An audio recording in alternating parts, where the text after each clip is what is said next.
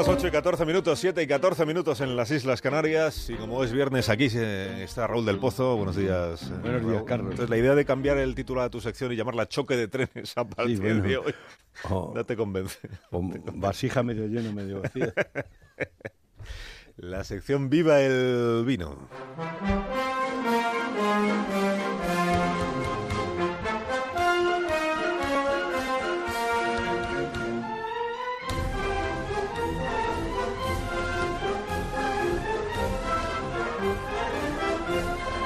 Cuando tú quieras, maestro.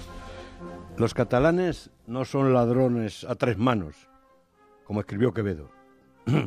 claro que hubo bandidos en Barcelona, como se describe en el Quijote, pero también se dice que Barcelona es archivo de cortesía y patria de los valientes. Los catalanes estuvieron siempre en la vanguardia de la libertad y de la razón.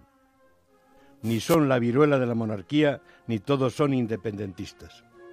Tampoco era cierto que España les robaba. Ahora ya sabemos que el padre de la patria catalana estuvo haciéndose un capitalito durante 23 años, con cómplices en Madrid. Todos los de Convergencia eran sus hijos, y ahora han cambiado de nombre, pero no de costumbres.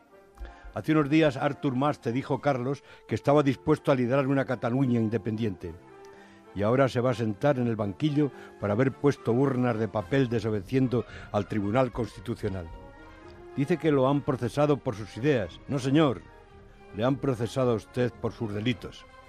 Ayer la Guardia Civil realizó una redada buscando a los que han practicado la mordida. Les han puesto las pulseras a los conseguidores del 3% para convergencia. Siste Cambra, el arquitecto de Osiris, preparaba la pirámide o monolito de Arturo el Libertador, pero lo ha trincado en la operación Pica la Guardia Civil. La Guardia Civil ha detenido a conseguieris, concejales, fontaneros y costaleros del rey Arturo. Pertenecen al círculo íntimo del que aspira a ser Bolívar. Aunque, querido Carlos, se puede ser padre de la patria y estafador. Recuerden el motín del té, que fue organizado por contrabandistas. Se disfrazaron de indios y asaltaron los navíos británicos arrajando al mar 300 cajas de té. Fue el primer combate por la independencia de los Estados Unidos. Podríamos hoy brindar por Cataluña con los maravillosos vinos catalanes, pero lo hacemos con el vino de Yecla, la ciudad de Castillo Puche, que canta así a su mollate. El vino herculano revoluciona el sayal y empina el gusano. Viva Cataluña, viva el vino. Visca el vino. Raúl, que tengas un feliz día. Un abrazo. Y un feliz fin de semana. Hasta la próxima semana. Adiós.